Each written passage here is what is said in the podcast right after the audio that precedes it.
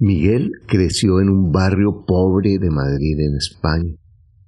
Se miraba las manos en sus primeros trabajos agrietadas y se echaba limón para sanar sus heridas. Y pensaba, quiero salir de aquí, no quiero hacer más esto. No tenía mucha educación formal, no tenía educación formal. Aprendió, se convirtió en vendedor, creó su propia empresa, se quebró. Y nos enseña cómo hacer la diferencia entre construir el patrimonio mío y construir el patrimonio de la empresa. Este es algo que va a ayudar a muchísimas personas que son emprendedoras y que confunden el progreso de su empresa con el patrimonio personal, con el progreso propio.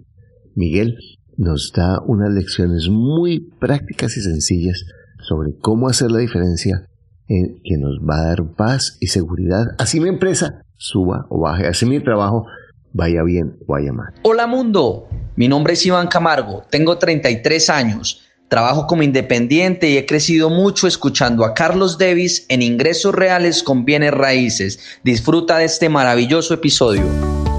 Para invertir mejor estás en Ingresos Reales con Bienes Raíces con Carlos Davis. Lo bueno, lo malo y lo feo de la inversión inmobiliaria directamente de quienes lo hacen todos los días. Regístrate gratis en carlosdevis.com y recibe nuestro informe gratuito de 7 verdades que tú crees que no te dejan crecer tu patrimonio. Ahora vamos al punto con Carlos Devis.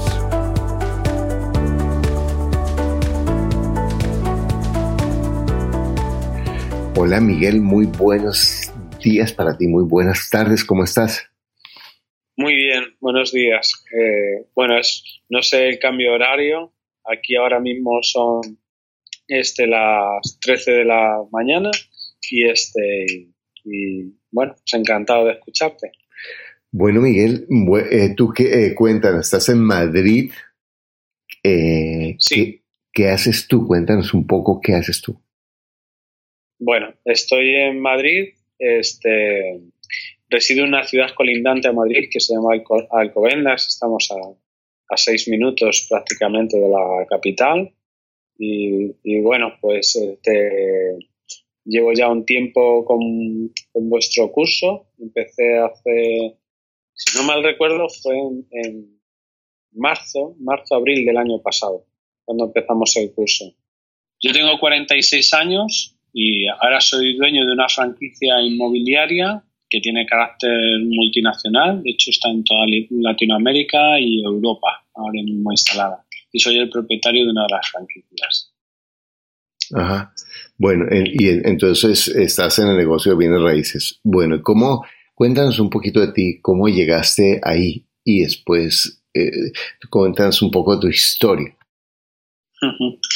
Bueno, yo, yo vine aquí eh, de traspiés. O sea que la vida me fue dando circunstancias, a veces mejores, a veces peores, pero siempre tuve el interés de, los inmuebles, aunque inicialmente, pues como he, siempre sentido la llamada de querer tener mi propio negocio, empecé con otros negocios que no tienen nada que ver con los bienes raíces y que bueno, pues he tenido momentos de gloria con esas empresas que monté, pero también es cierto que Mm, que, perdí toda capacidad de venta en un momento de mi vida. Este, perdimos hasta la casa, la he perdido dos veces, perdimos el negocio también que teníamos montado. Y bueno, todo viene generalmente esas pérdidas por falta de información. No estaba preparado, era bastante joven cuando empecé a, trabajar por cuenta mía y, bueno, pues la vida te va sacudiendo, te va enseñando, pero me estoy enseñando de forma dura no tenía alguien que me fuera instruyendo o guiando, que siempre lo eché en falta. Me guiaba por libros, compraba libros, de hecho tengo muchos, yo creo que todos los de Robert Kiyosaki, y quizá mi mayor caída, donde yo he tenido, fue por llevarme por ese tipo de libros sin haberme preparado realmente, no solamente por leerme un libro, sino por con gente profesional que me diera una pauta y que y que yo fuera guiando mi vida por ahí. Entonces me fui apalancando, sí. ¿Cuál fue tu error? Exacto. ¿Cuál fue tu error? Bueno, yo voy a reconocer sinceramente eh, fueron varios. Uno, sobre todo la falta de información. Eh, no, conocer lo que estás haciendo es, fue mi error más grave. Eh, dejarme llevar por un libro que me, que me acuerdo que me hablaba mucho del apalancamiento, conocía mucho del apalancamiento, pero yo veía a la gente que hacía operaciones. había un momento dulce donde todo se compraba y se vendía, iba muy fácil.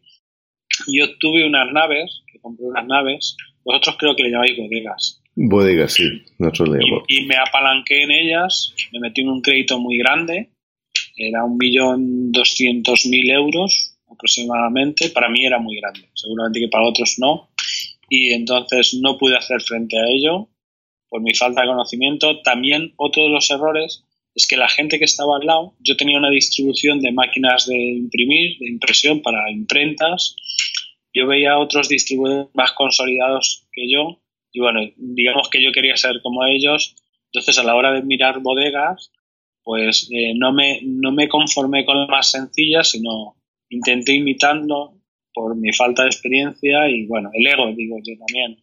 Y, y palanqué en ese tipo de, de bodega que no pude sacar adelante. Me vino la crisis, quebró la empresa y bueno, pues con ella arrastró todo. De hecho, perdí mi casa en ese momento porque avalaba la bodega y tuve que empezar de cero. Bueno, de menos cero porque al perder estas propiedades no te quedas con, solamente la pérdida de la vivienda o de la bodega, sino que además lastras con el crédito que tuvieras entonces. Entonces tuve un comienzo nuevo, duro. Bueno, porque nos has dicho muchos eh, elementos que en mi opinión son muy valiosos en lo que tú nos estás diciendo, porque ahora como está tan de moda, bueno, yo soy emprendedor y hay que sacarla y todo, pero ser emprendedor, y eso lo hemos repetido varias veces en este podcast, sin tener clara mi estrategia, sin saber para dónde voy, es como un camión sin frenos y sin dirección, porque sí, yo, la fuerza, el entusiasmo, la pasión, el deseo de salir adelante es espectacular, pero si yo no sé para dónde voy, esa misma fuerza me puede hacer daño. Entonces, eh, vamos a empezar. Tú hablas primero que te metiste, te entusiasmaste y no sabías bien qué era lo que tú estabas haciendo, ¿cierto? Entonces, lo primero es decir, saber exactamente qué es lo que yo voy a hacer y, y además ver las partes negativas. No quiere decir que yo sea negativo, sino que un buen inversionista ve el lado oscuro. Un, un buen inversionista dice, bueno, se va a meter acá, ¿cuáles son los, los riesgos? ¿Qué pasaría si esto no funciona? Y lo mira, porque en últimas es fácil eh, pensar que todo va a salir bien, y eso está bien, es el optimismo, pero en la vida real, un inversionista dice, un momentico, asumamos que va a salir mal, y cuáles son los problemas, cuáles son las dificultades, cuáles son los desafíos que plantea este camino que estoy tomando. Entonces, el primero es tener la información de qué es lo que voy a hacer específicamente. Segundo, es, hablas de la parte financiera. En la parte financiera es, bueno, apalancarse es buenísimo. Apalancarse es una posibilidad increíble de crecer. Pero si yo no sé en qué estoy haciendo, qué estoy haciendo, ni cómo estoy manejándolo, ese apalancamiento se me convierte en un problema grandísimo, porque eso, como tú dices, me puede quebrar, porque el flujo se me vuelve en contra. Y otro aspecto que has mencionado que me parece muy importante es el decir, bueno, yo voy a hacer esto, como la competencia lo hace así, voy a, ver cómo soy mejor que la competencia y que se vea que yo estoy mejor, pero es el empaque, no es el contenido, ¿de acuerdo? es tener, tener la bodega más grande, tener las oficinas más bonitas, pero en últimas eso no tiene que ver con que mi negocio esté muy sólido, ni que mi negocio sea bueno. Bueno, anteriormente yo mi empresa, cuando yo llegué a tomar la decisión de comprar esa bodega eh, y el banco realmente me apoyó para hacer ello, yo, yo tenía números, o sea, mi, mi facturación me lo permitía, y yo tenía una empresa ya sólida que iba funcionando, lo que pasa que, bueno, también se acercó la crisis y no fue el mejor momento donde tomé la decisión para apalancarme. tomé la decisión a lo último, a lo, alto de la cresta de cuando más caro estaba todo, ahí cuando compré. Bueno, pero mira, mira, mira esto. Y a ver, porque ahorita eh, la crisis, ¿por qué todo el mundo no se quebró en la crisis? ¿Qué es lo que hicieron los que no se quebraron en la crisis? Tanto allá como aquí. Eh, digo, allá en España como en Estados Unidos, que fue donde fue más fuerte. ¿Qué es lo que no hicieron, Miguel? ¿Qué crees tú? Bueno, yo, yo entiendo, con lo que yo sé ahora, con el punto donde me encuentro, entiendo que me hubiera ido diferente porque las cosas las habría hecho evidentemente con otra sabiduría que no tenía por entonces. Todo eso lo he ido ganando en el camino, aprendiendo centrado en un mismo sector y teniendo muy, muy clarísimo, tomando las decisiones no a lo loco, sino sabiendo que tengo la capacidad de poder hacerlo y asumir la peor situación que se me pueda dar, que por entonces no lo hice. Y ahora mismo estamos haciendo operaciones y estamos comprando patrimonio, pero sé perfectamente que aunque me venga la peor circunstancia, puedo hacer frente. En ese otro momento no, lo hice un poco más pasional y, y me arrolló, pudo conmigo. Además me puso una situación muy crítica que me ha costado años sacarla adelante. Genial. Sin embargo, ahora me siento que me he profesionalizado más en este sector y bueno, pues ya todo lo hago con más cabeza, evidentemente. Eh, perfecto, entonces la está en este momento, obviamente pueden pasar cosas gravísimas que nos afecten, pero en este momento tú nos dices ya estoy más preparado para tomar, para manejar una crisis económica, porque si se baja el mercado, si se suben los intereses, tú ya estás en una posición más segura, ¿de acuerdo? Sí, sí, sí, sí. Aparte que no me apalanco las cantidades que me apalancaba por entonces. O sea, voy haciendo aportaciones a lo que quiera comprar y luego de menor cuantía asegurando la posición y bueno, voy avanzando.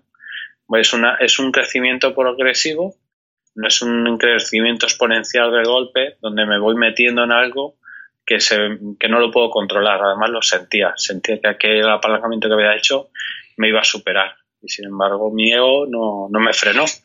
Tiré hacia adelante y bueno, pagué un precio muy caro.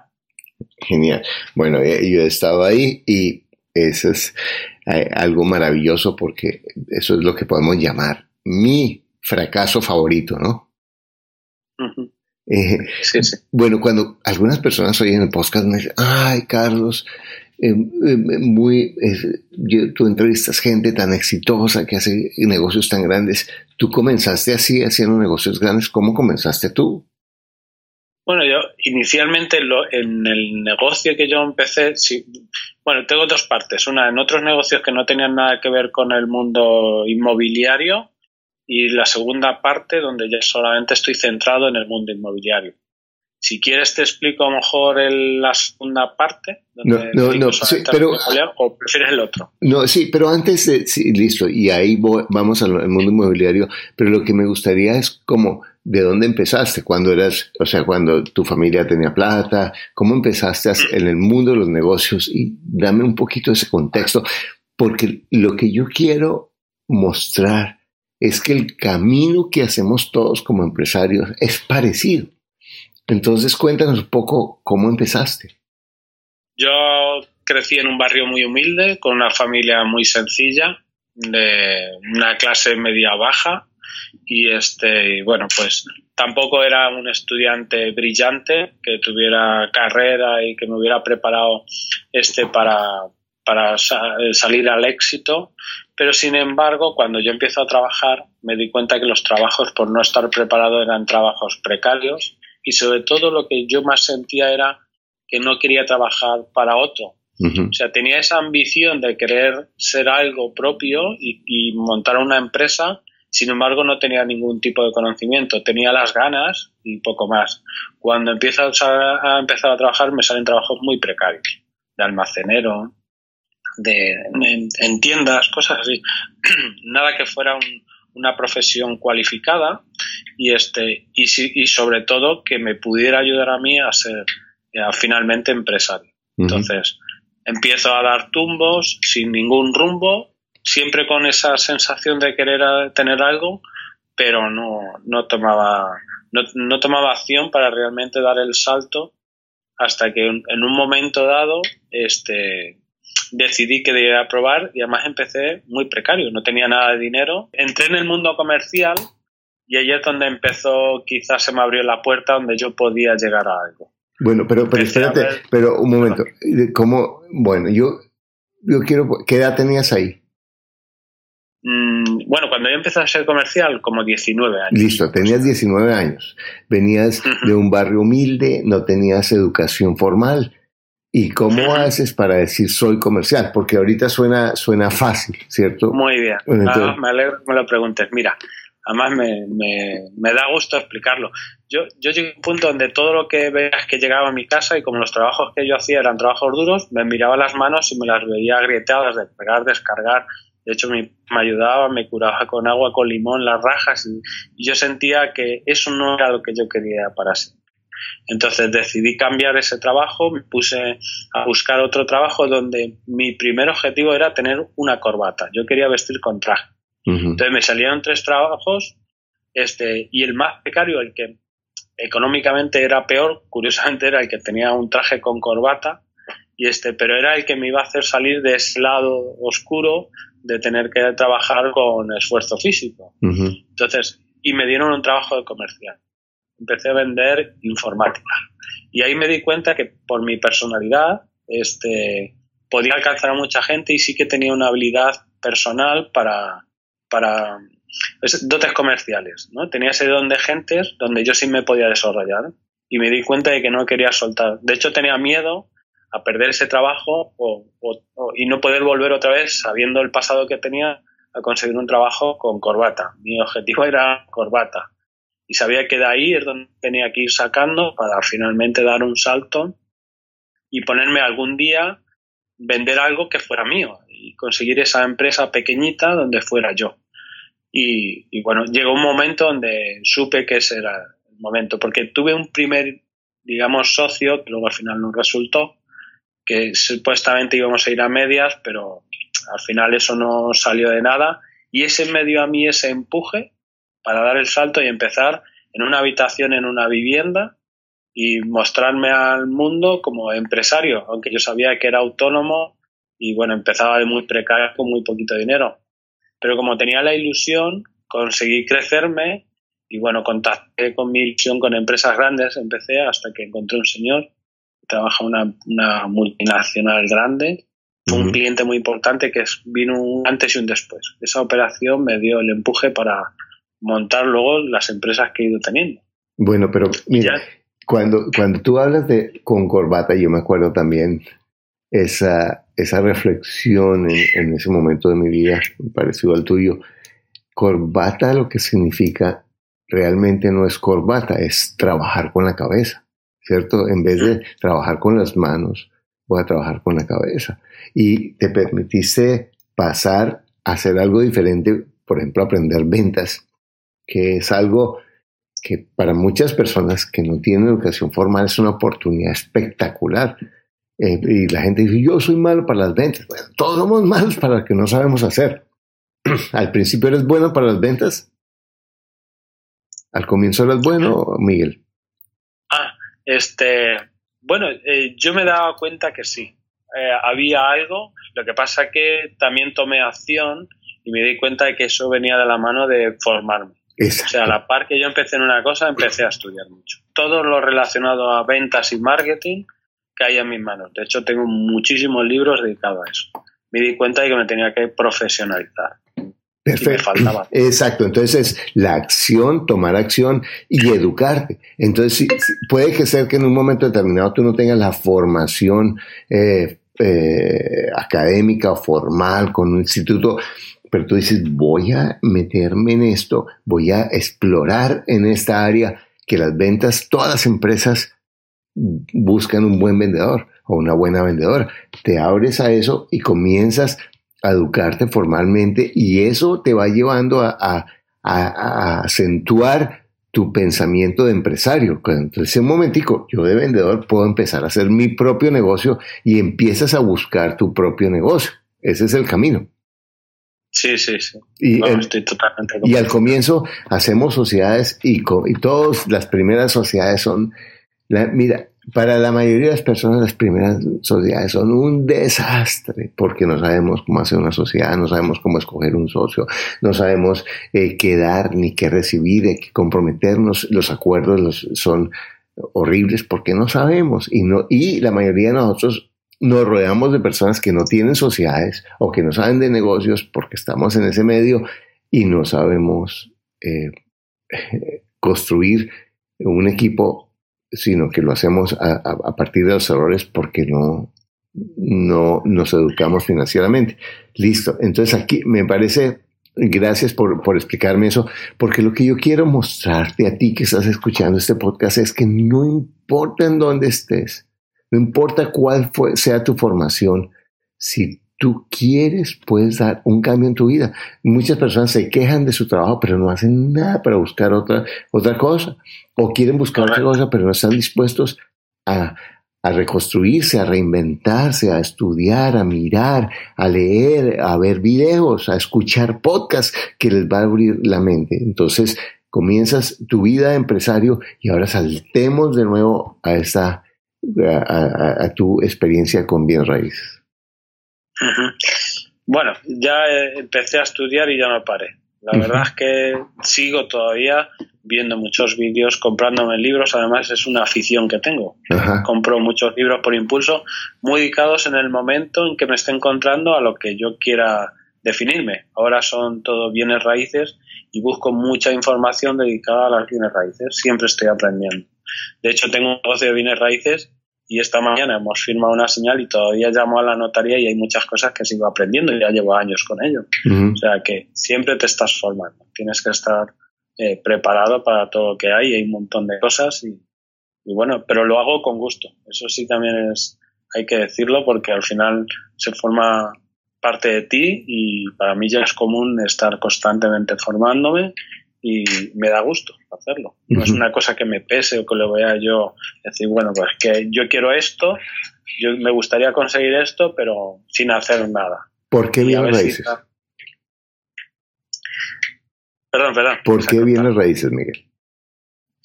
Bueno, eh, siempre las bienes raíces me, me, interesaron. De hecho, incluso cuando me dedicaba a otros negocios, el dinero que iba ganando lo iba invirtiendo en ladrillo aunque no entendía mucho, pero sabía que el ladrillo eh, era algo importante y era lo que quizá pudiera entender mejor que meterme en otro tipo de inversiones. Lo que pasa es que, si es cierto, me metí en eso, pero tampoco sin tener mucho conocimiento. O sea, compraba, por eso compré esa nave sin tener conocimiento, esa bodega, y, este, y, cometí ese error. Hoy no lo hubiera comprado, evidentemente, pero bueno, ya, ya pasó. Ahora los bienes raíces, bueno, pues una vez que ya he caído, y he perdido todo y empiezo además con no con acero sino con menos mucha deuda. Este me enfoco en los bienes raíces. Yo buscaba algo donde a mí me gustaba y yo sentía que a mí me gustaban los bienes raíces. Y bueno la mejor forma en mi caso fue eh, buscar a alguien en el sector que entendiera y que me pudiera ver abrir eh, las puertas a esto. Así que encontré una franquicia y bueno, he aprendido de ellos y de muchos otros, porque he establecido alianzas con muchas firmas diferentes dentro de las raíces y aprendo de todos. No hay un único sistema, cada uno tiene su sistema a la hora de la comercialización. Pero luego estaba la otra parte dentro del mundo de bienes raíces, que es mis bienes raíces personales. Yo me dedicaba a vender y comprar bienes raíces para otros, pero estaba la otra parte y ahí es donde yo busco esa profesionalización para hacérmelo para mí, para generar un patrimonio. Yo hay una frase que te tengo que decir, eh, Carlos, que te la agradezco un montón. Yo estoy encantado de haber pagado este curso y además fue al principio, la primera conversación que, tengo, que tuvimos, me dijiste una frase, no se me va a olvidar, se la transmito a mis hijos. Y es, me preguntaste qué hacía, yo te comenté que tenía una empresa y que habíamos quebrado, te conté algo mi, historia y me dijiste, dices, no, pues no, tienes una empresa pero no tienes nada. Entonces yo no lo entendía y me explicaste, dice Miguel, Miguel, cuando tú creas una empresa, este, el tiempo la empresa va teniendo momentos dulces y momentos difíciles. Y finalmente va pasando el tiempo Y si realmente nada más que te has dedicado a crecerte con la empresa, lo que vas haciendo es metiendo más empleados, tu estructura crece, creces en gastos y demás, pero en el momento que venga un cambio o, un retroceso, pues te vas a endeudar, te vas a quedar en un momento delicado, te podrás volver a levantar, pero pasará el tiempo y seguramente a lo mejor pueda que cierres la empresa o no la continúes o te logres levantar, pero la empresa lo único que te puede dar, que es lo que hacen la mayoría los empresarios, es o un mejor coche que cambies o que hagas de vez en cuando algún viaje especial, pero si tuvieras que cerrar la empresa, generalmente lo que me pasó a mí, te quedas sin nada o peor que eso, te quedas con deuda. Lo importante que deberías de enfocarte es en hacer un patrimonio, de tal manera que las empresas te tienen que valer para hacer un patrimonio. Y yo me enfoqué en eso y además estoy totalmente convencido en ello, sabiendo que antes lo había perdido todo, en, enfocarme a ese patrimonio. No estaba dispuesto a seguir generando empresas con la intención solamente de generar mano de obra o poder crecerme o tener un negocio más grande, si finalmente en cualquier momento se podría venir abajo y tener otra vez que pagar el precio de empezar de cero. Sin embargo, si genero patrimonio, no empiezo de cero yo lo voy apartando, que es lo que he aprendido, y voy haciendo mi capital aparte. Tengo mi objetivo anual, personal, diferentemente de la empresa, y la empresa lo que me ayuda es a poder conseguir ese patrimonio. Yo tengo que tener esas buenas calificaciones, como decía Robert aquí en sus libros, para que la banca me, me preste ese dinero para yo poder hacer esas inversiones indiferentemente de la empresa. Y tengo muy separado lo que es la empresa de lo que es mi patrimonio si un día la empresa, Dios no lo quiera, me fuera mal, eh, mi patrimonio no empezaría de cero, tendría mi patrimonio a salvo. Y eso fue una conversación que tuvimos al principio. Y yo digo, mira, ya simplemente esta conversación me ha merecido la pena lo que he pagado de dinero, porque nadie me había hablado así nunca. Y yo lo veía desde otro punto de vista. Y es una verdad, o por lo menos para mí sí es una verdad. Genial. Gracias, Miguel. Y fíjate esto, yo te, algunos empresarios cuando les hablamos de esto, dicen, pero es que yo no puedo descapitalizar mi empresa. Háblame un poco de eso. ¿Cómo puedes crear patrimonio sin descapitalizar tu empresa? Bueno, yo tengo un socio que es el banco y eso lo tengo clarísimo. Yo no me descapitalizo, yo creo que es al contrario. O sea, yo utilizo mi buen ejercicio que traigo todos los años de dar los mejores rendimientos de la empresa para que el banco me ayude a construir mi patrimonio. O sea, es todo lo contrario. Yo creo que, la, empresa va por un lado, va haciendo, ejerciendo sus ventas, su ejercicio, y yo utilizo ese dinero, parte, no todo, utilizo parte para ir generando eh, capital. O sea, son dos vías que son perfectamente, se van combinando y que, y que con las dos te puedes crecer. Entonces, yo lo veo diferente a como dice ese comentario. Ajá. Cuéntame un poquito de eh, cómo, cómo has crecido financieramente en este año. Vale.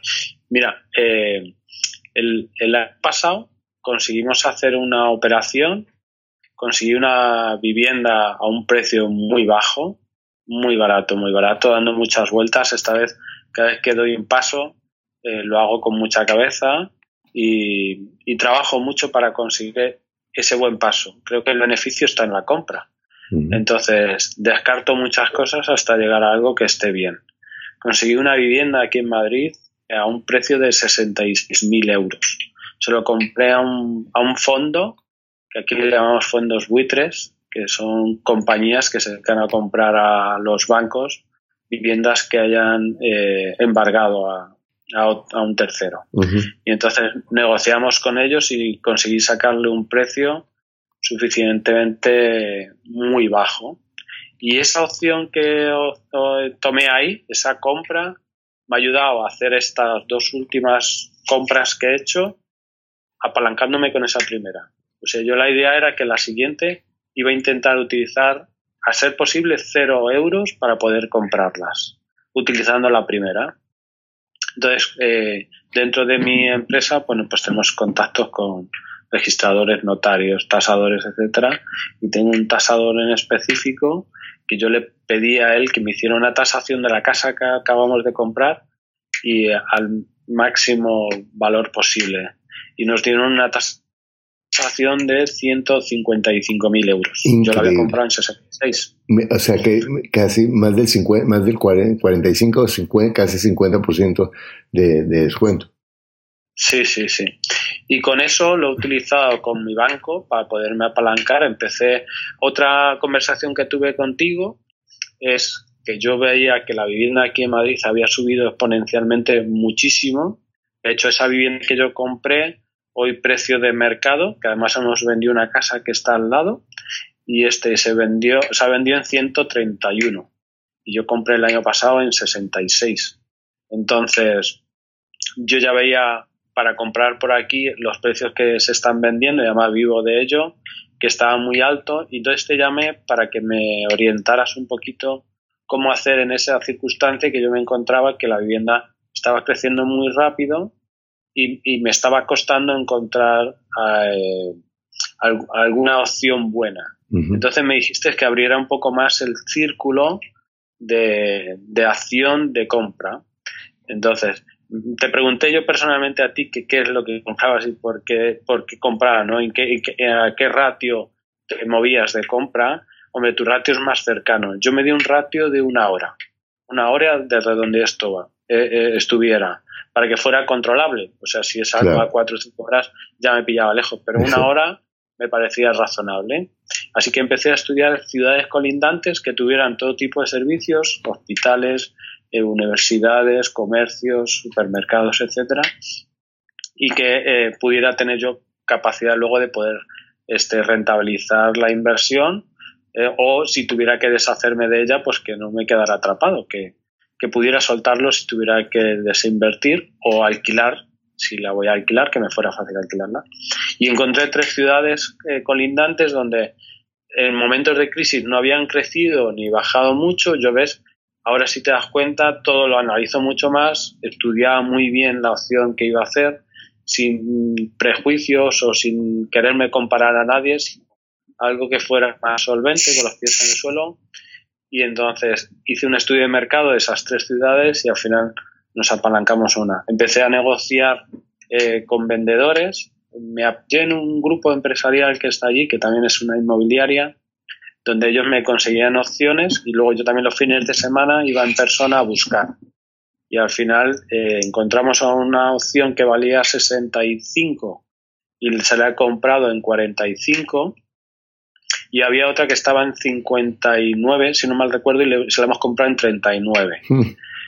Y he conseguido que el banco me dé el 100% del valor de, de esas dos propiedades, sacándolo un préstamo con la primera vivienda del año anterior. O sea, yo pedí el préstamo mm, de la casa que había comprado primera para cubrir la compra y dejarlas totalmente pagadas las segundas, quedándose la hipoteca la primera. Y así de esa manera ellos me pagaban el 100% de las dos viviendas. Solamente he tenido que aportar gastos, que aquí aproximadamente es el 10% en gastos en registro, notario, y todos los demás actos jurídicos documentados, o sea, todo lo que implica la compra. O sea, que sacaste de la, la, la, correa de los mismos cueros, prácticamente la misma, la misma propiedad te financió. Bueno, quiero hacerte esta pregunta, Miguel. ¿Por qué alguien que oye este podcast y que oye todas estas estrategias que tú nos estás dando tan claras, necesitaría tomar el curso, tomar mi mentoría? O sea, si, hoy, si, si decimos tanto en el podcast, ¿cuál es la diferencia? Bueno, yo inicialmente te conocí como estaba buscando y siempre me encuentro activo buscando información del sector y opciones, empecé a encontrar tus vídeos y para mí fue un aliento.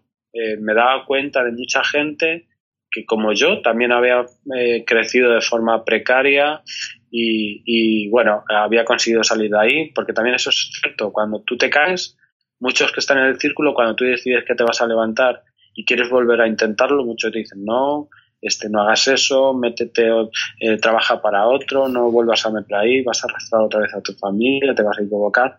Pero yo sentía que no, que me tenía que levantar y hacerlo. Y entonces empecé a escuchar vídeos de gente que ya estaba en tu curso y que de una forma u otra habían empezado de forma sencilla y tal. Entonces tomé contacto contigo, estuvimos hablando y bueno, yo veía que la gente de los podcasts que iban escuchando, pues este, contaban historias de éxito, de cómo habían empezado desde abajo y lo habían conseguido. Y yo creía que, este, evidentemente, para no volver a equivocarme, tenía que formarme, tenía que hacerme algo más profesional y en tu curso he encontrado este, muchas metodologías. De hecho, yo había, yo había visto un vídeo tuyo personal, hacía mucho más eh, tiempo atrás, incluso hace mucho tiempo, de forma casual lo encontré en YouTube y ya dabas una entrevista que te habían hecho a ti, en ese caso, otro señor, y, y habías dado una serie de ideas que me parecían muy buenas. Pero ese vídeo se quedó ahí, no avancé con él, y sin embargo luego el destino me volvió otra vez a poner en tu camino y decidí tomar acción. Y la verdad es que me encuentro muy contento de haberme encontrado todo esto. Me ha dado muchas ideas, me ha aportado un conocimiento que no tenía y bueno, pues con todo ello me he ido, me he ido construyendo. Aparte ya todo lo demás que voy viviendo y que la vida también te va dando. Esto es como una licenciatura de Derecho. Tú puedes estudiar Derecho, pero luego sales a, a trabajar como abogado y, y, el mundo real es otra cosa. Al final lo tienes que vivir. Yo me formo en todo esto y luego me voy encontrando, eh, eh, pues cada situación es, es nueva, es diferente y tiene sus pautas. Bueno, eh, bueno, Miguel, increíble. Eh, muchas gracias por estas claves que nos has dado hoy. Y yo estoy seguro que muchas personas que están escuchando esto, como tú, te das cuenta que puedes hacer muchísimo más de lo que tú estás haciendo. Si tú pusieras eh, bueno, entre todos los libros que tienes, ¿cuál sería el libro que más recomendarías? Y, pues Padre Rico, Padre Pobre, ya sabemos, el de Kiyosaki, pero danos otros libros que tú crees que te han ayudado a cambiar tu vida. Mm, bueno, este, no sé, hay muchos. Hay uno este que es el de, ¿cómo se llama este? De Babilonia, el hombre más rico de Babilonia.